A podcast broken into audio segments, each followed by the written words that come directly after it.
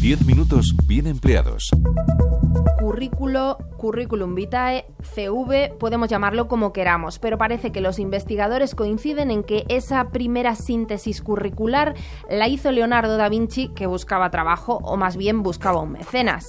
En una carta enumeró sus múltiples habilidades y se vendió como el gran artista del Renacimiento que era.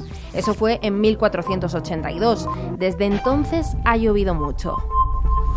Las redes sociales han revolucionado el mercado de trabajo en los últimos años. Las plataformas juegan un papel muy relevante, no solo para los candidatos que buscan un empleo, también para los trabajadores en activo que quieren construirse una identidad profesional, para las empresas que consiguen multiplicar su alcance de búsqueda y para los reclutadores que rastrean más allá de la información clásica de currículum. Incluso se dan influencers laborales y por supuesto postureo, postureo profesional. Hay postureo de LinkedIn, por supuesto, gente que, qué sé yo, que está comentando siempre felicidades, enhorabuena, no sé qué. Pero yo creo que es bueno, tampoco se pasa a la gente. Sí, tengo en LinkedIn y InfoJob, tengo varias redes eh, ya activas, pero siempre las activo más que todo cuando estoy sin cuando estoy desempleada. Antes era más con el currículum, yo de hecho siempre tiro más por eso, pero es que los últimos años ha sido coger las redes sociales y tenerlo más para un futuro trabajo. Entonces para cualquiera yo creo que es muy importante. 10 minutos bien empleados.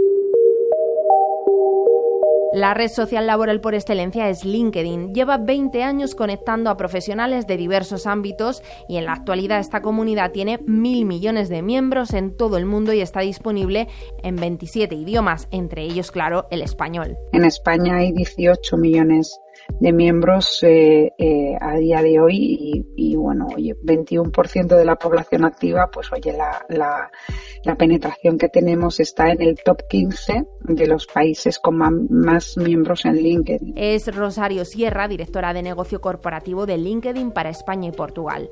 Para ella, en las últimas dos décadas la plataforma ha evolucionado de forma muy positiva, gracias a las nuevas tecnologías, multiplicando los usuarios y su propia actividad en la red. Los profesionales a día de hoy están siendo eh, cada vez más activos. Cada minuto se contrata a seis personas en LinkedIn, por ejemplo.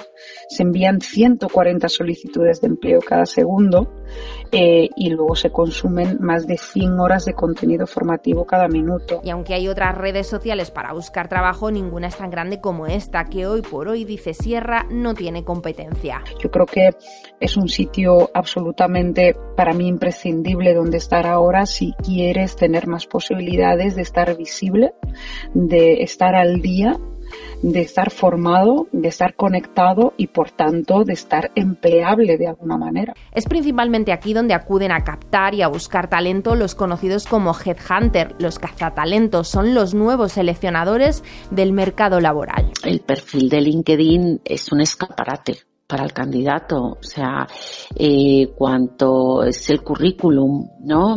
Cuanto más completo esté eh, ese perfil, mucho, será mucho más visible ese candidato eh, y para nosotros también tendremos más información y luego no es lo mismo salir en las primeras páginas en la búsqueda que en la página número 20. Paloma Aranzadi es headhunter de Fresh Talent. Su labor comienza cuando una empresa que busca cubrir un puesto contacta con ella. Con una descripción del trabajo y una lista de requisitos se ponen manos a la obra. Nos cuenta que es importante tener información sobre los valores y la cultura de la compañía para encontrar así el perfil idóneo entre miles y miles de potenciales candidatos en la red. Justamente ahí es donde está el valor, ¿no? En, esa posibilidad de poder llegar eh, a todo el mundo.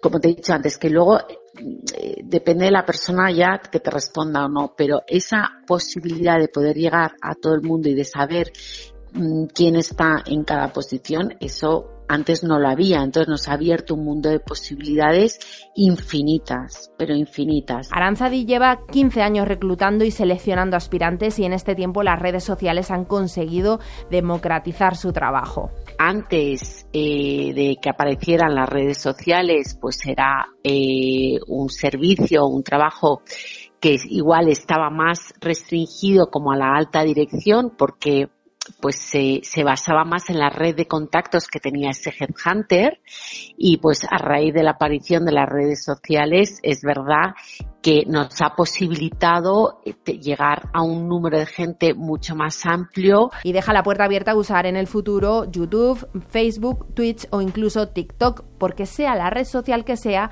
la última criba sigue siendo la entrevista personal. ¿Cómo se filtra? Bueno, pues en un primer momento igual sí que se te puede colar alguno más de postureo, pero luego es que están todas las entrevistas. ¿no? Donde ahí ya vas filtrando mucho. Con la que nos dice se elimina de la ecuación el ruido y el postureo laboral. 10 minutos bien empleados. Más allá del postureo, hay verdaderos influencers del mercado de trabajo en las redes sociales. Los hay que tienen mucho éxito y eso contribuye a su marca personal y por ende a su trayectoria profesional. Es el caso de Eva Porto, psicóloga y creadora de contenido laboral. Publica píldoras audiovisuales de menos de un minuto en Instagram o TikTok, todo con un lenguaje fresco y directo usamos los reclutadores para saber si estáis mintiendo en una entrevista. ¿Cómo contestar a la pregunta? ¿Por qué dejaste tu último trabajo? Cuatro palabras prohibidas en una entrevista de trabajo. Esto es lo que siempre debes incluir. Por su experiencia como técnica de selección sabe lo que funciona y lo que no, las preguntas claves que se suelen hacer en los procesos. Por eso comenzó a ofrecer consejos para la búsqueda de empleo. No pensamos en aprender a buscar trabajo, sino que creemos que no depende de nosotros. Es decir, tú haz un currículum, el que sea, lo envías, o si te llaman, pues genial, pero no tomas como el control del proceso y eso es clave porque puedes influir muchísimo. Entonces, pues prepararse las entrevistas, eh, también pulir la manera de comunicarte, que parece que es una tontería, pero no, o sea, influye tu comunicación tanto verbal como no verbal a la hora ya de una entrevista laboral, pero también en el mundo laboral. Hoy en día, más de un millón y medio de personas siguen sus recomendaciones, pero también hay influencers laborales a quienes el éxito de las redes se les atraganta. Es lo que le pasó a Carmen Merino. Sus vídeos denunciando la precariedad laboral que sufría en una cafetería donde trabajaba se hicieron virales. Vale, trabajo en una cafetería y esas son las cosas que me dan igual. Cuando a alguien se le cae el café, ay, me pones otro, perdón, te pago el otro, no sé qué. Me da igual, me da igual, me da igual. Toma el otro café. Me da igual, es que me da igual. Me da igual que no hayas consumido para entrar al baño. Me da igual. Dices, tengo un descuento, vale. Te lo aplico. ¿Para qué quiero yo el cupón?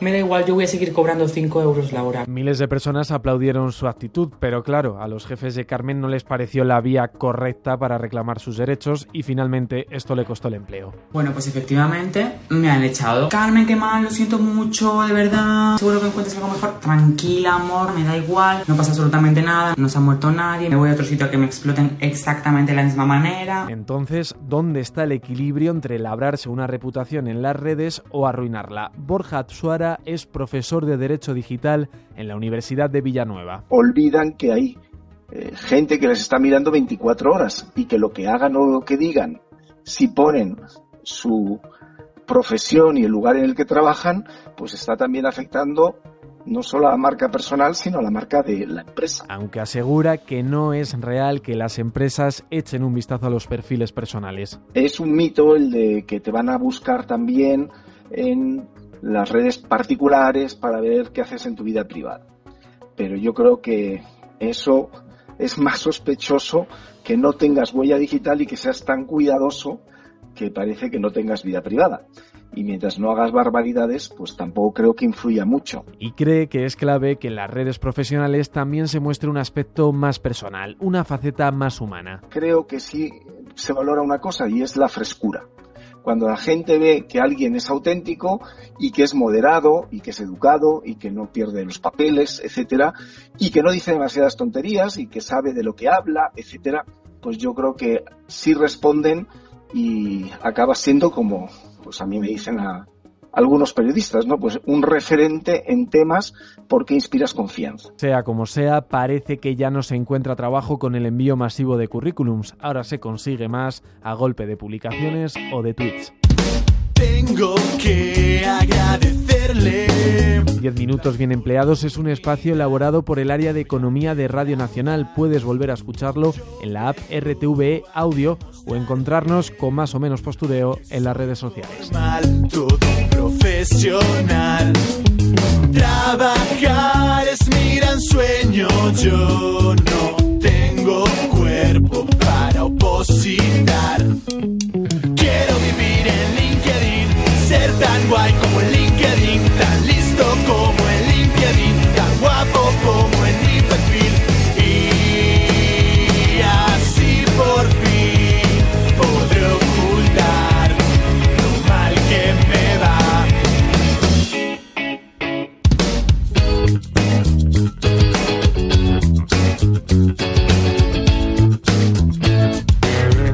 todas las entrevistas.